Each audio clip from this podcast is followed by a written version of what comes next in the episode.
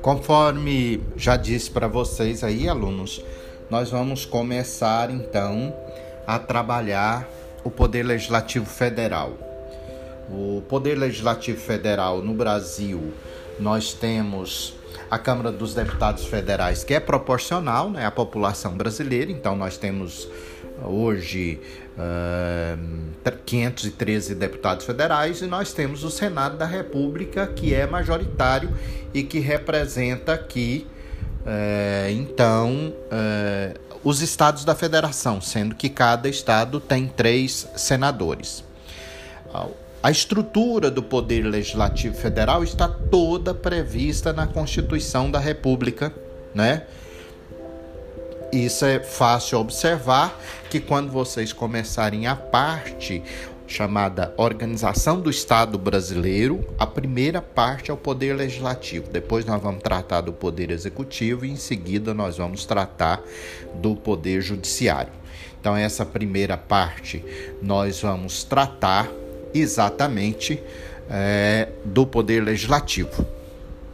Né? Lembrando que nós vamos fazer paralelos entre aquilo que é o Poder Legislativo Federal, né, que representa a federação, e nós vamos tratar também paralelamente aquele poder legislativo que trata dos, das unidades federadas que são os estados uh, da nossa república, né?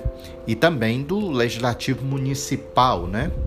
É, no município, nós, nós não temos só o poder judiciário municipal, porque o poder judiciário é estadual, localizado em comarcas municipais.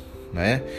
Então, os senadores, é, na nossa estrutura, representa a federação, são três por estado, somos 27 estados, aqui considerado também o Distrito Federal que tem características de município e estado, mas nessa repartição da representação ele também aparece como estado, né? Uh, então somos 27.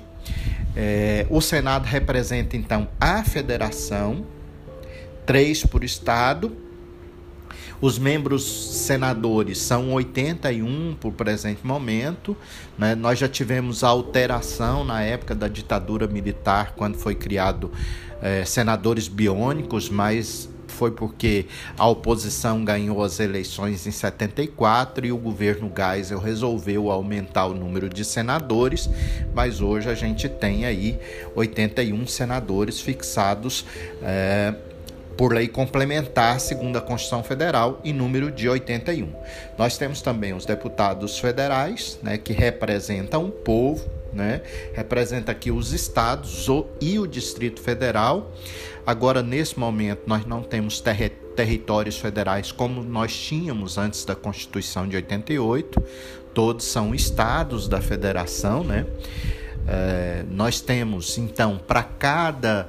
É, Estado um número X de deputados federais que representam a população eh, brasileira, o mínimo é de oito deputados federais e o máximo de 70 deputados federais, né? Aqui a gente tem oito os menores estados, Amapá, Roraima e Rondônia, e nós temos o maior estado que tem o maior número de população, 70 deputados federais, o estado de São Paulo. Hoje nós temos o total de 513 deputados federais. O mandato do deputado federal é de quatro anos, não é? Ele pode se candidatar à reeleição, não há impedimento a isso né? mas ele é eleito de forma proporcional pela votação da coligação ou do partido político que ele, que ele participa, né? e também hum, ele esse, essa eleição a gente chama de eleição proporcional, não é? E ele pode ser candidato. O mandato do senador é de oito anos né? sendo como são três por estado, isso é renovado em um e dois terços. Então, a cada quatro anos você pode escolher dois senadores, porque eles têm duas legislaturas que, que o mandato deles tem, e ou você vai escolher um senador, né? No caso, na última eleição em Goiás, nós escolhemos dois senadores, né, que foi o senador Vanderlan Cardoso e o senador Jorge Cajuru, né? É, tínhamos anteriormente o senador Ronaldo Caiado, cujo suplente Luiz Carlos do Carmo assumiu no lugar dele, porque ele assumiu o cargo de governador do estado, não é? é a eleição para o Senado é uma eleição majoritária. É, a majoritária é aquele que tem mais voto, é, ele é o eleito, né?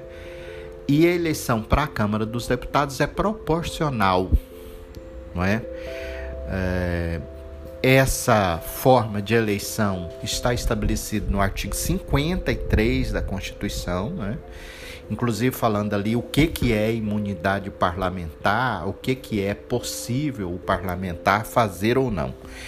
Eu é, encerro esse primeiro episódio com este final, não é?